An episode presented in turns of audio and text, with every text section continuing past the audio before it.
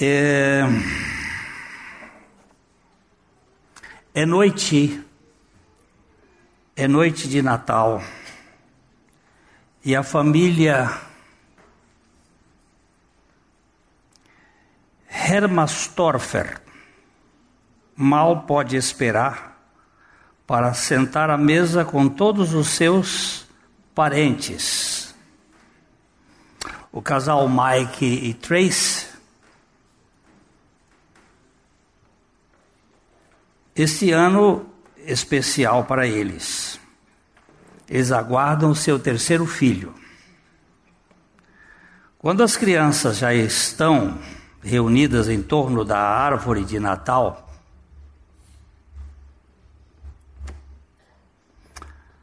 o bebê na barriga de repente resolve vir ao mundo. Todos felizes correm para o hospital mas eles não imaginam o que está prestes a acontecer. No início, parece tudo normal, as contrações estão regulares e Tracy sabe o que fazer, pois já passou por dois partos antes. Entretanto, complicações surgem repentinamente e os médicos correm de um lado para o outro. Mike não sabe bem o que está acontecendo, mas logo percebe que a situação é grave. Pouco depois, ele ouve o apito penetrante e ininterrupto de uma máquina. O coração de Trace parou de bater. Os médicos tentam de tudo para fazê-la, trazê-la de volta, mas nada parece funcionar. Os segundos se transformam em minutos e Mike não pode fazer nada a não ser esperar e orar. Ele chora ao ver sua esposa pálida e sem vida. Após quatro tentativas, os médicos a declaram morta. Rapidamente, a equipe se volta agora para o bebê ainda dentro do útero. Sem o suporte da mãe, o menino morrerá sem oxigênio em pouco tempo. O parto tem que ser feito imediatamente. O, centro cirúrgico está cheio de máquinas que apitam por todo lado, mas Mike não consegue reagir. Fora de si, de tristeza, ele observa os médicos abrindo a barriga da sua esposa. Quando o bebê é retirado, ele permanece mudo e imóvel. Todos na sala prendem a respiração por alguns segundos, esperando que ele chore. Entretanto, nada acontece. Os médicos demoraram muito para chegar até o menino e ele parece que está morto também. Sem saber o que fazer, as enfermeiras colocam o pequeno cadáver nos braços do pai. Mike parece anestesiado e tem um olhar perdido e distante. Ele não pode acreditar que isso esteja acontecendo com ele, exatamente no Natal.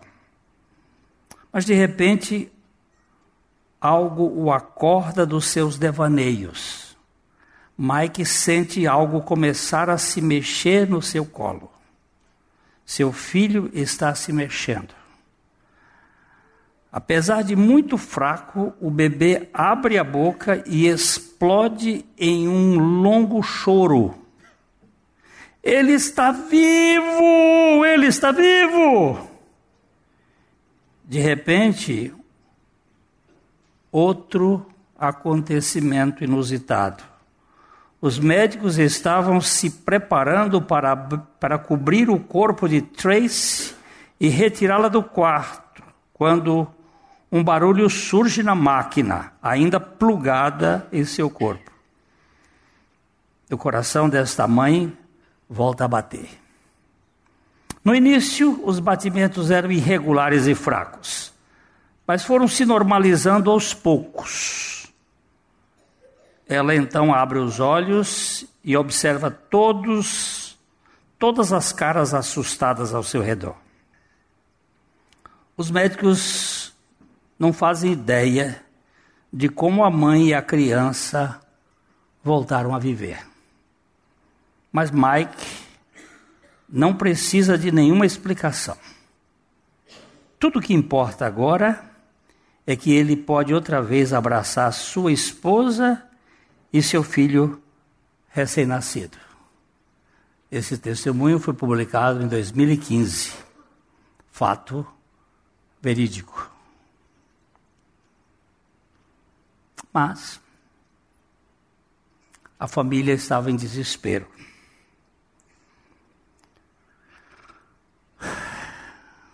Eram três irmãos, duas moças e um rapaz. O rapaz ficou doente. Vamos começar João capítulo 11.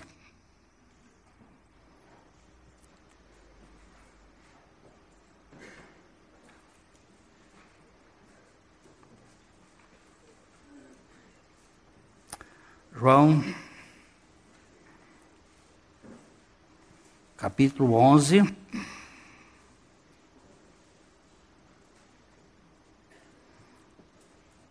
Verso 1, e nós vamos começar andando aqui. Nós estamos aqui passando pelo sete eu sou de Jesus. Ele disse que ele era o pão da vida. Ele disse que ele era a luz do mundo. Ele diz que ele era a porta. Ele diz que é o bom pastor.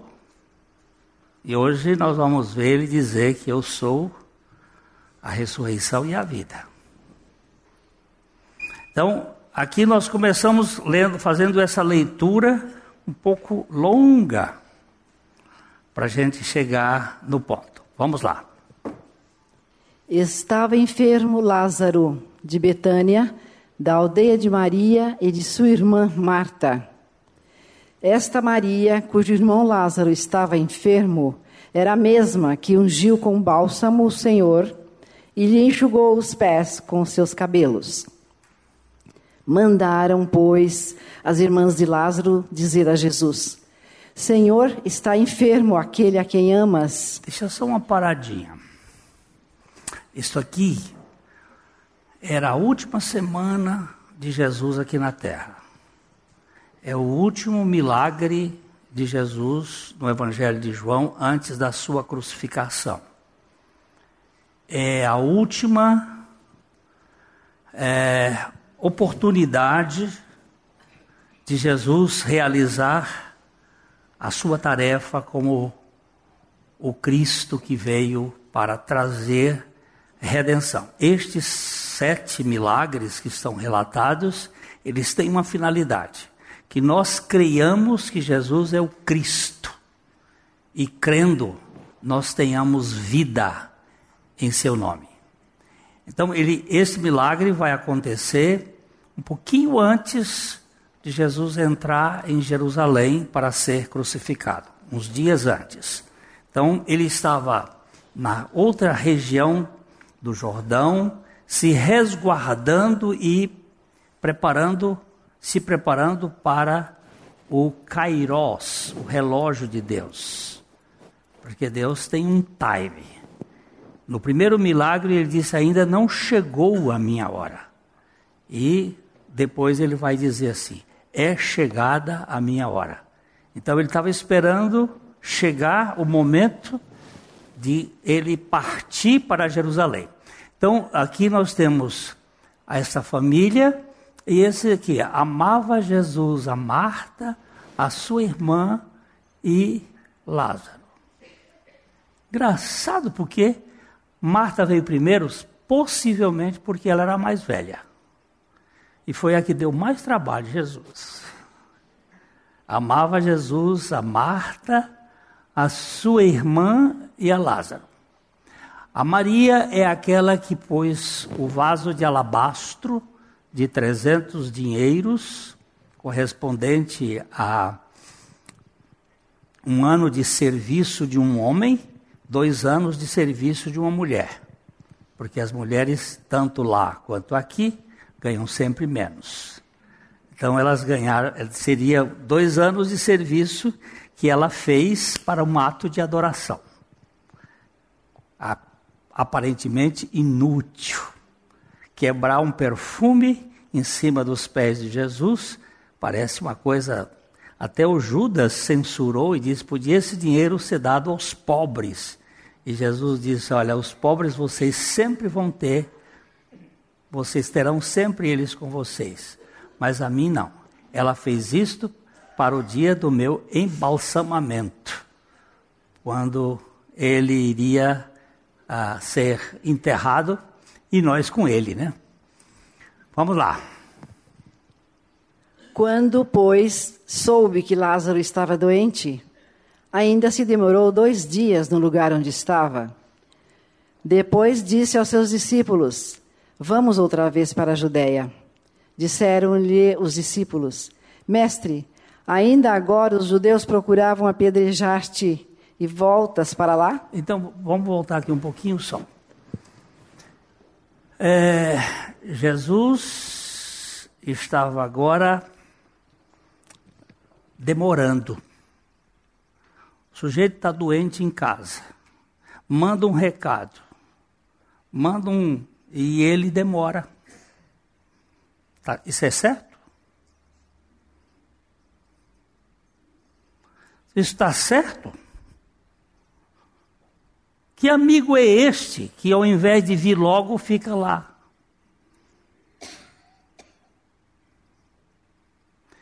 É que Jesus não trabalha com os, as categorias humanas. Você vai ver ele dizer que ele não, não estava aqui. A gente quer logo as pessoas no nosso pé, fazendo massagem, fazendo cuidado. Jesus não trabalha com isso. Ele vai trabalhar com outra realidade. Ficou lá. Aí depois ele disse assim: agora nós vamos. E os discípulos disseram: Mas o senhor vai agora, o senhor vai chegar lá, vai ser apedrejado. Betânia é uma cidade, assim, é uma espécie de bairro de Jerusalém, três quilômetros e meio de Jerusalém. A cidade cercada, do lado de fora era Betânia. E o senhor vai aparecer lá, eles vão te apedrejar logo. Aí vamos lá. Respondeu Jesus: Não são doze as horas do dia? Se alguém andar de dia, não tropeça, porque vê a luz deste mundo. Mas se andar de noite, tropeça, porque nele não há luz. Isto dizia e depois lhes acrescentou: Nosso amigo Lázaro adormeceu, mas vou para despertá-lo. Agora você preste atenção aqui, que ele está dizendo que tem duas categorias, a das trevas e a da luz. E que o mundo vive nas trevas, mas ele veio trazer luz. E quando ele traz luz, ele não está falando de luz física ele está falando da luz, que é no capítulo 8, ele disse: Eu sou a luz da vida.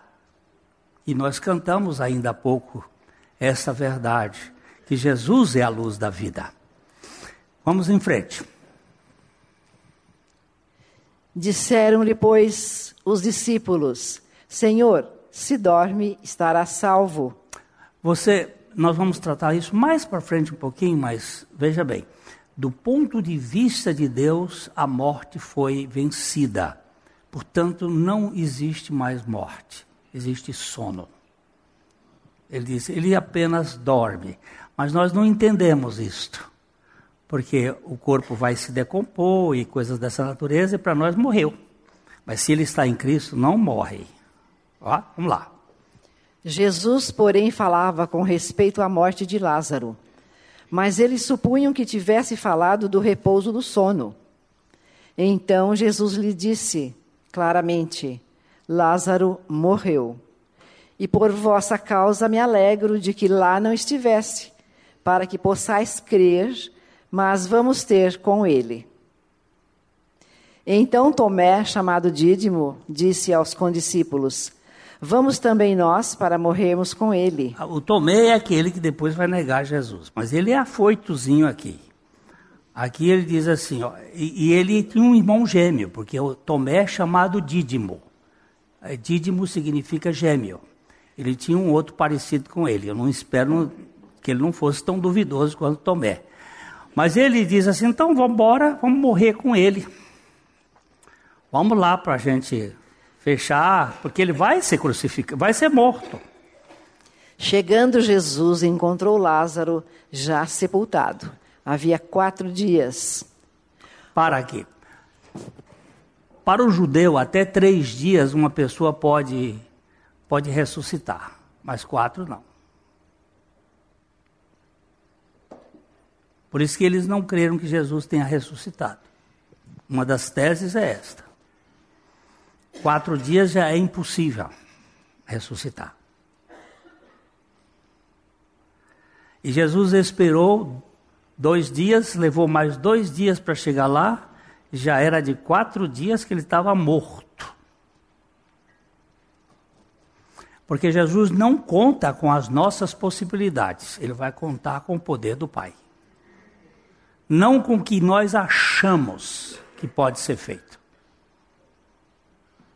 O fim da picada, o fim do poço, é o início da redenção. Se chegou no fim, aí está no, no começo. A minha vida chegou ao fim. Oh, aleluia! Glória a Deus, porque aí é onde Deus pode agir de maneira sobrenatural. Aí vamos para frente. Ora, Betânia estava a cerca de 15 estádios perto de Jerusalém. Muitos dentre os judeus tinham vindo ter com Marta e Maria para as consolar a respeito do seu irmão. Marta, quando soube que vinha Jesus, saiu ao seu encontro. Maria, porém, ficou sentada em casa. Ó, oh, você vai prestar atenção. Marta é aquela moça sempre agoniadinha. A Marta, quando uma vez ela estava fazendo uns quitutes lá, Maria estava sentada aos pés de Jesus, ela ficava irritada porque a Maria não veio ajudá-la. A Marta é aquela pessoa que fica ansiosa. Ela virou-se para Jesus e disse assim: Não se te dá que a minha irmã fique aí nos teus pés, enquanto eu labuto aqui com a cozinha, fazendo os quitutes e lavando louça, e ela fica aí aos teus pés. E Jesus disse: Oh, Marta, tu te inquietas com muitas coisas e uma só é necessária. E Maria escolheu a boa parte, e esta não lhe será tirada. Ficar com Jesus é muito mais importante do que tentar dar comida para Jesus. Porque Ele é o pão da vida que vai nos satisfazer. Mas a Marta, já quando ela percebeu, soube que Jesus vinha, ela sai. É, são esses agoniados que não sabem esperar. Eles são agoniados, eles já ficam logo e correm de um lado para o outro. Senta, quieta, pare, dependa, fique com o Senhor. Mas tem uma turma, e essa turma normalmente pertence a sindicato. Eles são agoniados e querem fazer um sindicato de oração e não sei o quê, e parece que Deus não, não escuta. Nós estávamos conversando há pouco com o irmão sobre a, a noite da alma, a noite escura da alma. E Deus tem um tratamento conosco. Muitas vezes ele fica silencioso, como ele ficou com Abraão, 15 anos sem falar nada, 13 anos. 13 anos. Às vezes ele nos deixa na cafua. Vocês sabem o que é cafua? É uma prisão que se botava os alunos antigamente, fechava, não tinha janela, só tinha uma porta, trancava a porta, deixava lá no escuro. Às vezes Deus nos põe na cafua, lugar escuro, sem saída, sem alternativa, para você confiar nele. O silêncio de Deus é maravilhoso. Porque tem muita gente que quer, quer, quer ver Deus agindo. E ele diz, às vezes, o agir de Deus é no escuro, silencioso. Marta já correu. Senhor, se tu estiveras aqui, não teria morrido meu irmão. Esses sindicalistas são terríveis. Você não pode fazer. E, de dedo ali, cobrando, cobrando. Eu sou um servo fiel ao Senhor. Eu sou uma serva dedicada de oração. Eu sou a pessoa. E o Senhor não veio atender aqui o meu clamor. Eita, povinho encardido. Que vive de dedo em riste. Aí. Declarou-lhe declarou Jesus: Teu irmão há de ressurgir. Uhul! Teu irmão vai ressuscitar. Mas o que, que ela entende? Eu sei, replicou Marta, que ele há de ressurgir na ressurreição no último dia. Ela era teóloga. Ela, eu, eu sei que ele vai ressurgir quando? Lá no frigir dos ovos. Eu sei que ela era do, do, curu, do, do da turma dos fariseus que criam na ressurreição. A gente já sabe que ela não é dos saduceus. Era da religião que cria na ressurreição. Eu sei que ele vai ressurgir na ressurreição do último dia. Agora. Disse-lhe Jesus: Eu sou a ressurreição e a vida. Quem crê em mim, ainda que morra, viverá. Ah! Agora eu vou, eu vou saltar aqui, porque aí a gente vai voltar para cá. Aqui que é o texto. Eu sou a ressurreição e a vida. Ele não disse eu sou a vida e a ressurreição. Por quê? Vamos para frente. E todo que vive e crê em mim não morrerá eternamente. Crês isto? Crês isto, dona Marta? Eu sei que ela sabia que havia ressurreição, mas você crê que eu sou a ressurreição e a vida?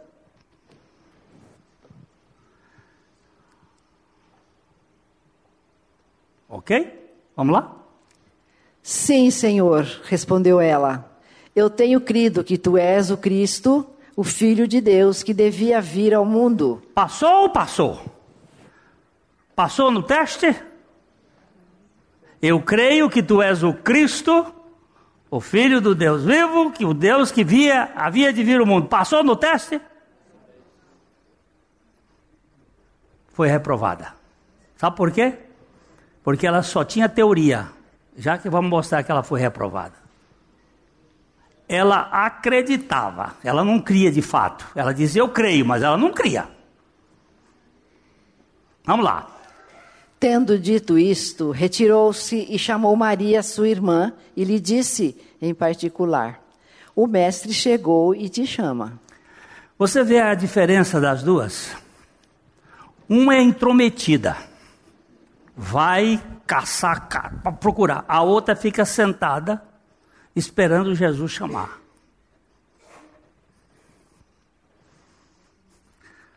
Fica lá quietinha no seu canto, e aí ela chega e diz assim: Ó, Maria, o mestre está aí e ele te chama.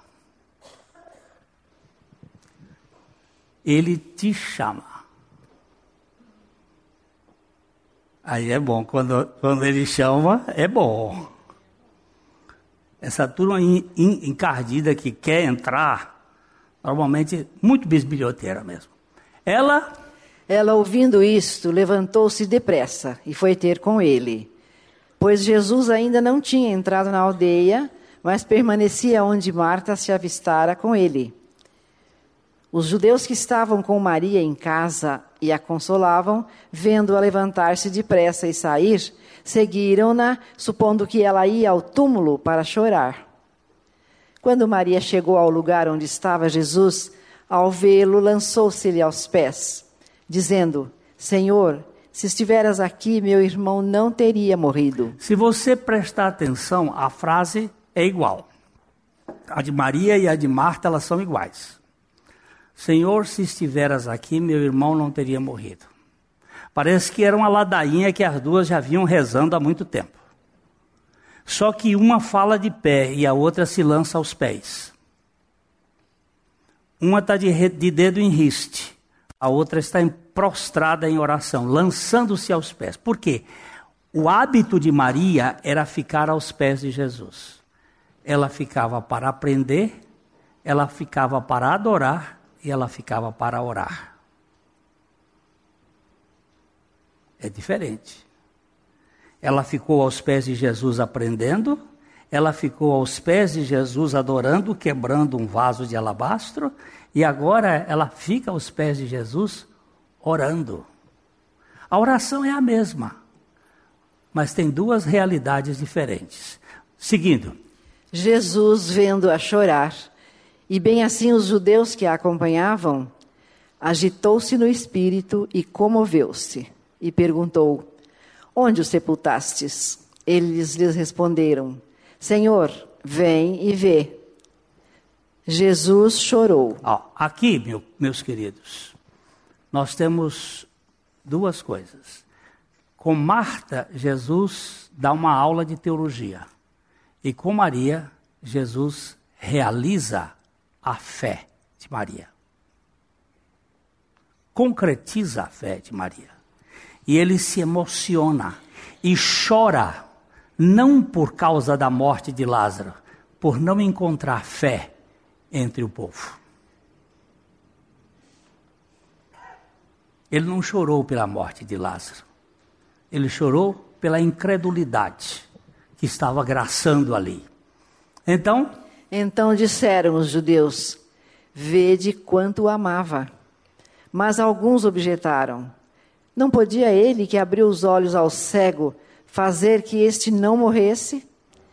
Nós queremos sempre achar que a morte é o fim. Mas Jesus já estava mostrando que a morte era o início da sua obra. Por isso que ele disse: Eu sou a ressurreição e a vida. Seguindo. Jesus, agitando-se novamente em si mesmo, encaminhou-se para o túmulo.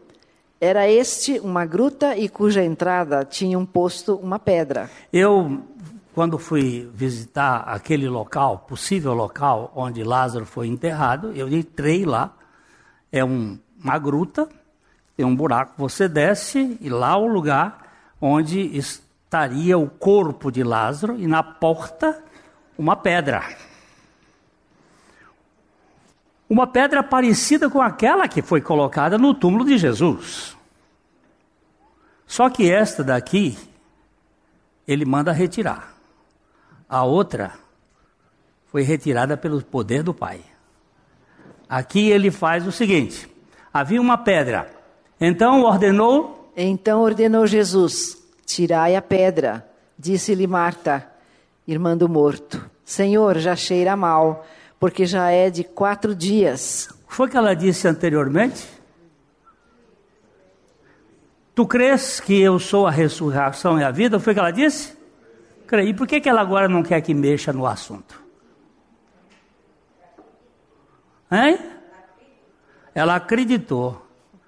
É que antes ela dizia ter fé e agora ela tem fé demais porque já cheira mal. Não te disse, ah bem, baixa um pouquinho, baixa um pouquinho. Já cheira mal, porque já é de quatro dias. Não tem mais jeito. Não tem mais solução. É o que muita gente chega diante dos seus problemas, é não tem mais solução para mim. Então, respondeu-lhe Jesus: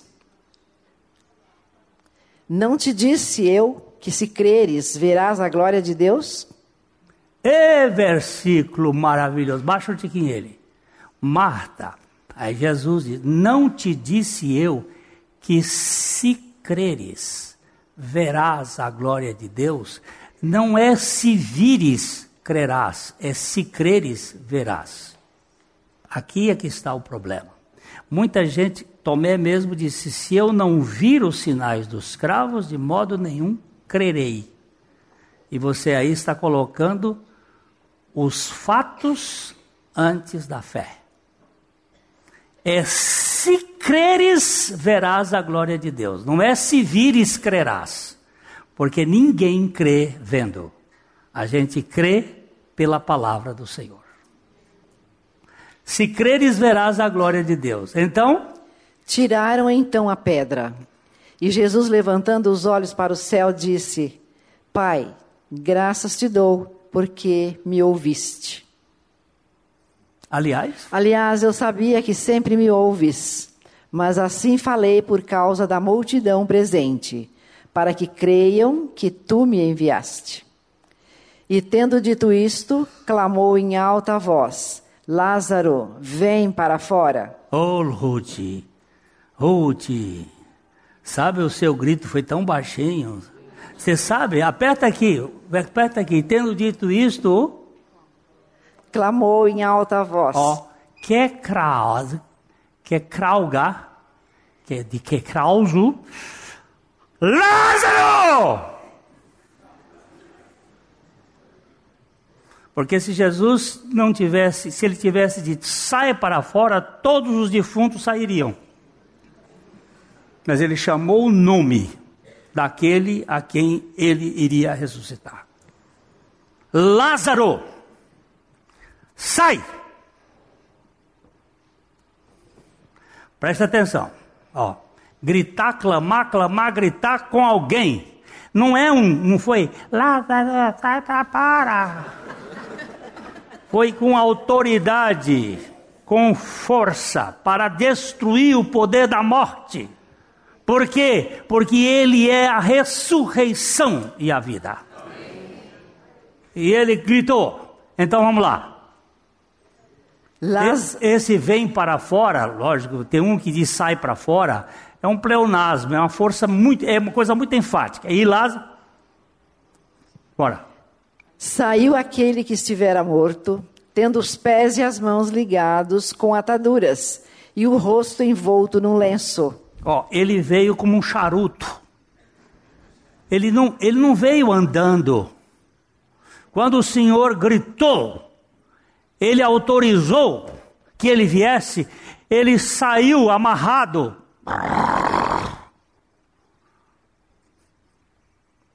o Senhor o arrancou da morte, porque Ele é o Senhor da vida. E agora? Então lhes ordenou Jesus: Onde é que está? Pode ir. Desatai-o e deixai-o ir. Muitos, pois, dentre os judeus que tinham visto vindo visitar Maria, vendo o que fizera Jesus, creram nele. Outros, porém, foram ter com os fariseus e lhes contaram dos feitos que Jesus realizara. Esses daqui foram os que creram, é, vendo aquele que Jesus fizera, creram, mas os outros fofoqueiros foram provocar e levar à morte de Jesus. Foi por causa desse milagre que Jesus foi assassinado.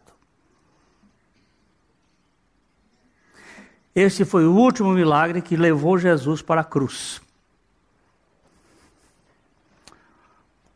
Porque é este o sinal que acaba com qualquer dúvida.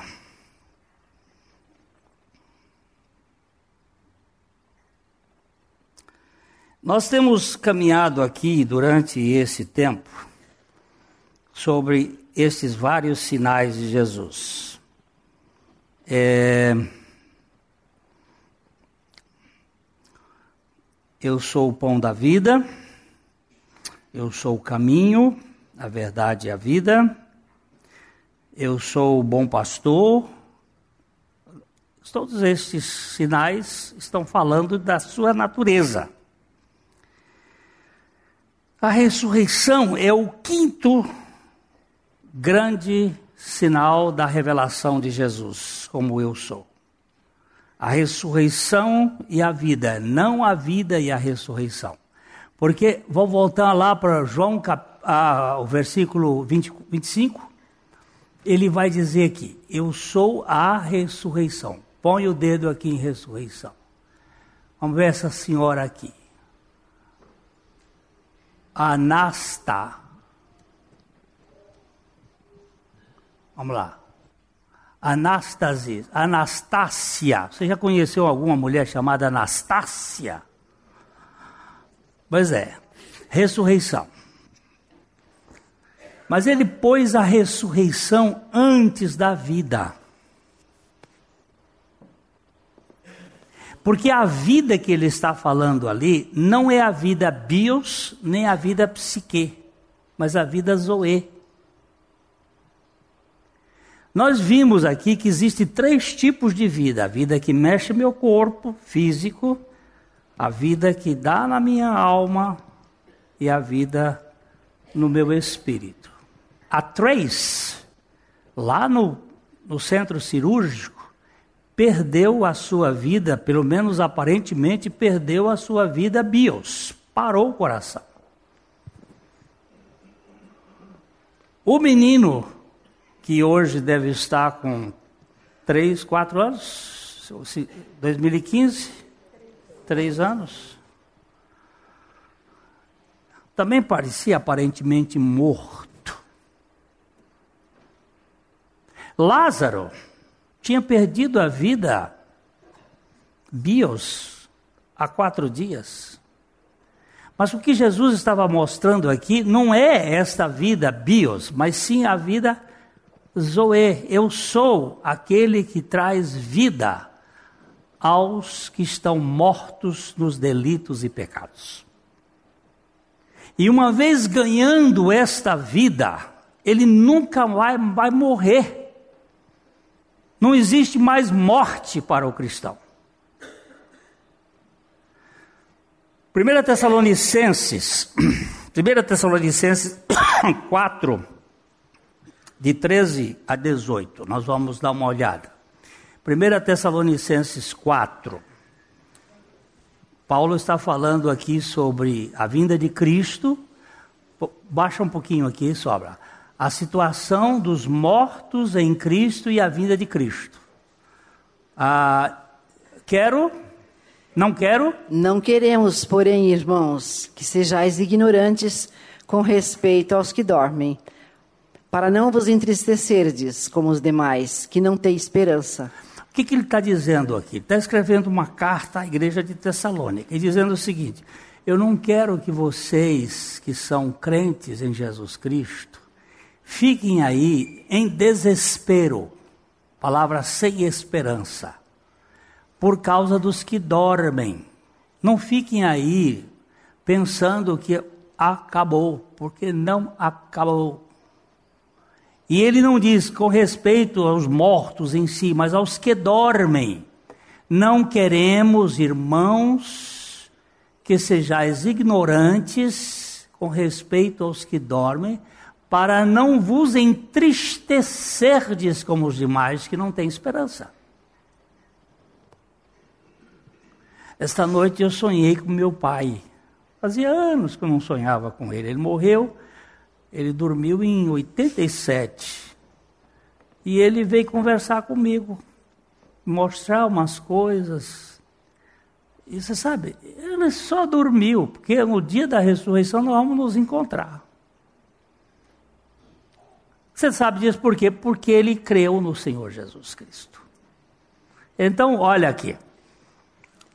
Ora, ainda vos declaramos, por palavra do Senhor, isto: nós, os vivos, os que ficarmos até a vinda do Senhor, de modo algum precederemos os que dormem. Ele está dizendo aqui que na vida do Senhor, eu creio que a vinda do Senhor está próxima. Mas lá naquele tempo eles já criam que estava próxima. E o, todo cristão deve viver na, na expectativa de que a vida do Senhor será hoje ainda. Essa é a esperança. Se ele vier, eu faço planos para amanhã, mas eu espero que ele volte ainda hoje. Essa, eu gosto muito de, de Campbell Morgan, ele dizia assim: Eu não sei se eu vou terminar o trabalho do dia, porque o Senhor já pode vir e eu vou estar com ele. Então, eu, essa é uma perspectiva. Ele diz: ora, vos declaramos, por palavra do Senhor, isto. Nós, que permanecermos vivos, ficarmos até a vinda do Senhor, de modo nenhum precederemos os que dormem. Esses que dormem vão ressuscitar primeiro. Vamos lá. Porquanto o Senhor mesmo, dada a sua palavra de ordem, ouvida a voz do arcanjo e ressoada a trombeta de Deus, descerá dos céus e os mortos em Cristo ressuscitarão primeiro. Opa, volta, volta, volta, volta, anda devagarzinho. O Senhor mesmo dada a sua palavra de ordem, vai ter uma palavra de ordem nas regiões celestiais, e ouvida a voz do arcanjo, o arcanjo vai dar uma, uma outra voz. Esse arcanjo aqui pode ser o arcanjo Miguel, Gabriel, não sei qual desses arcanjos. E ressoada a trombeta de Deus. Três coisas vão acontecer. Descerá dos céus o Senhor, e os mortos em Cristo ressuscitarão primeiro. Primeiro os mortos vão ressuscitar. E depois? Depois nós, os vivos, os que ficarmos, seremos arrebatados juntamente com eles entre nuvens, para o encontro do Senhor nos ares. E assim estaremos para sempre com o Senhor. Aleluia! Olha aí, eu sou a ressurreição e a vida. Estaremos para sempre com o Senhor. Mas eu não acredito nisso, não é problema meu. Eu não creio nisso, também não é problema meu. Eu creio nisto e eu prego isto e eu prego esta verdade, mas isso não cabe na minha cabeça. Eu sei que não cabe nem na minha. Porque, como disse hoje pela manhã, a água do Oceano Atlântico não cabe nesse copo.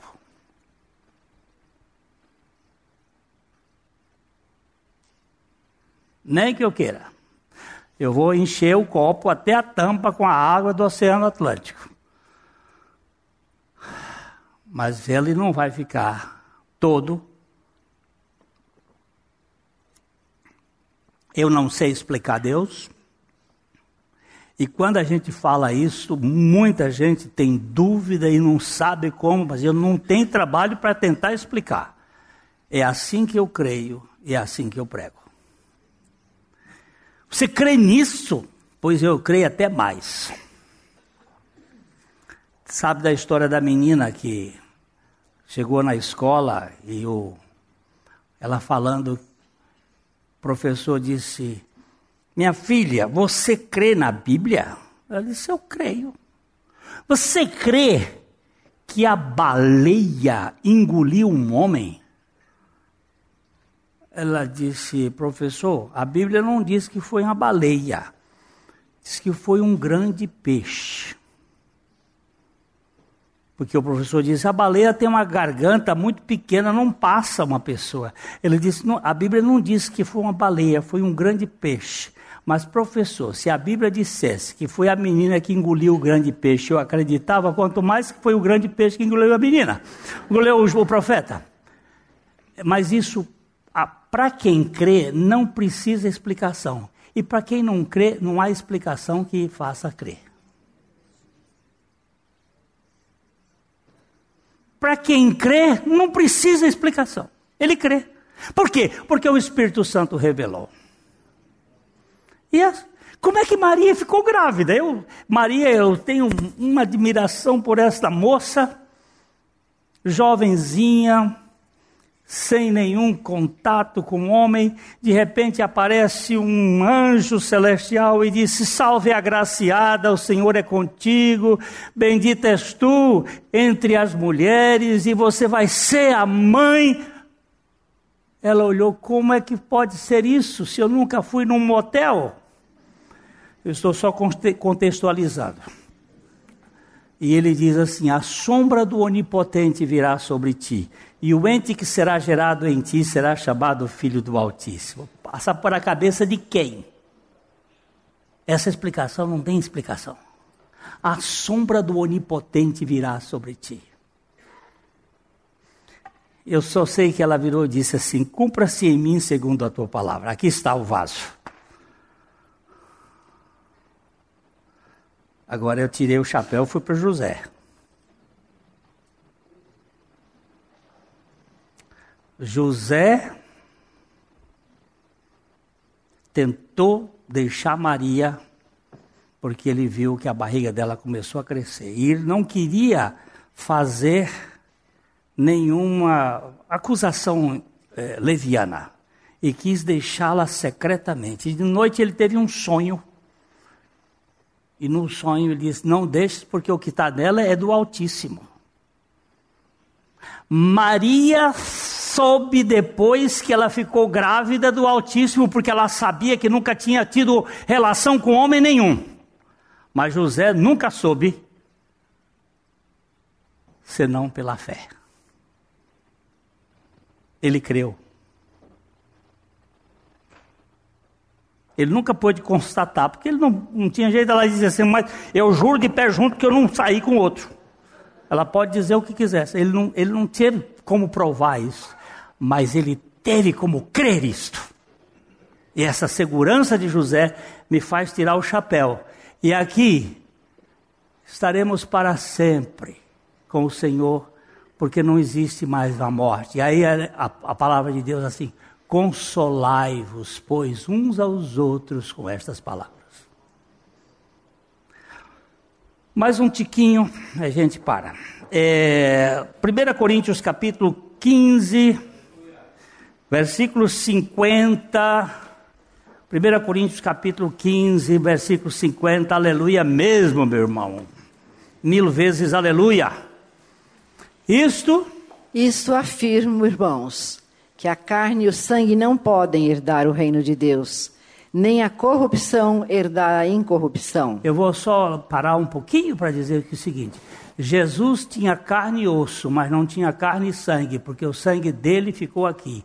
E não pode herdar o reino de Deus carne e sangue. O corpo de glória não tem sangue. Se algum médico quiser saber qual foi a causa da morte de Jesus, ele vai ter que dizer que foi por inanição. Morreu por perda total do sangue. E lá no céu, lá no reino de Deus, não tem carne e sangue. Tem carne e osso. Ele disse para Tomé: pode tocar que aqui tem carne e osso. Mas aqui o corpo de glória, ele é diferente. Eis que vos digo. Eis que vos digo um mistério. Nem todos dormiremos, mas transformados seremos todos. Porque muita gente vai dormir, já dormiu até agora, mas nem todos dormiremos, mas seremos todos transformados.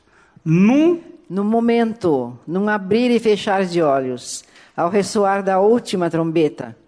A trombeta soará, os mortos ressuscitarão incorruptíveis e nós seremos transformados. Aqueles que estão mortos no Senhor ressuscitarão incorruptíveis. Sabe por que significa isso? Não tem mais sangue de podridão, não tem XY. Não tem o sangue de Adão. Não tem a corrupção. Não tem a podridão. Eu vou trocar para cantar aquele hino. Eu era pobre e vou dizer, cantar assim: eu era podre, mas agora tenho a vida de Cristo em mim. E ainda que o homem exterior se corrompa, o homem interior se renova dia a dia. Por quê? Porque é necessário que este corpo corruptível se revista da incorruptibilidade e que o corpo mortal se revista da imortalidade. E quando esse corpo corruptível se revestir de incorruptibilidade, e o que é mortal se revestir de mortalidade, então se cumprirá a palavra que está escrita: tragada foi a morte pela vitória. Aleluia! A zombaria que Paulo faz aqui, aqui ele faz um tripúdio. Ele joga o, o lenço branco na cara da morte. Ele tripudia dela e diz assim: Onde está? Onde está, ó morte, a tua vitória? Onde está, ó morte, o teu aguilhão? O aguilhão da morte é o pecado, e a força do pecado é a lei. Graças a Deus que nos dá a vitória por intermédio de nosso Senhor Jesus Cristo. Aleluia! Por quê? Porque Ele é a ressurreição e a vida. Senhor, abre os nossos olhos por tua graça para nós vermos o Senhor como a nossa ressurreição. Sabendo que lá na cruz o nosso velho homem foi crucificado. É... Eu acho que Antonella levou meu. Ah. Aqui tem um artiguinho que eu escrevi agora, quando nós estávamos em Atenas, é o Cronos e a Cruz. Nós estávamos na, na loja Ática, a minha esposa, nós fomos esperar uma pessoa lá, e a minha esposa saiu para comprar um desses coisas de mulher, né? negócio para passar no olho, uma coisa assim. E, e eu fiquei ali na loja, na loja do, dos perfumes, olhando o movimento, e entrou um tico de gente, um velhinho, todo caquético. Ele foi direto lá no perfume, pegou o vidro de perfume que usa para você sentiu o cheiro e ele começou. Ele tomou um banho de perfume. Começou a se perfumar, botava por baixo da camisa. A vendedora viu aquilo e correu ali, chamou, chamou um mastodante de um guarda. E ele veio assim, começou a falar com o velhinho. O velhinho olhou para ele, até usei aqui, ele ficou com cara de criança que está com a, a, a fralda suja. Olhou assim e não deu muita bola. E você não pode tocar num velho. Tinha mil olhos ali em cima daquele caso. Aí, com muito jeito, ele foi assim, o velhinho depois saiu. Eu estou dizendo aqui, o segurança era um jovem mastodante, o velhote um cisco. Não havia muito, e havia muitos olhares na loja, e nessa hora ninguém ousaria triscar no idoso. Ele tem direitos. O velho velhaco disfarçou e ficou ali como a cara de bebê que, a, que tinha sujado as fraldas. Depois, um tempinho, saiu todo cheiroso, como se nada tivesse acontecido. E eu fiquei ali pensativo, interessante. Eu estava falando sobre Cronos, o velho Deus safado que pega a gente e dá cada cacetada. Quando eu olho para o meu joelho com o menisco quebrado, eu fico pensando, ô Cronos, depois de um tempo, ah, fiquei pensativo. Cronos havia consumido o velhote no seu físico e tudo parecia murcho, mas a alma do vigarista do, vigarista do astuto continuava robusta, roubando a cena. Vi que ele não era um fracote psíquico, ainda que fosse um fracasso moral. A alma nunca se desestima com o tempo. Pode até se desmontar, mas continua querendo levar vantagem. O bicha terrível é a alma do ser humano.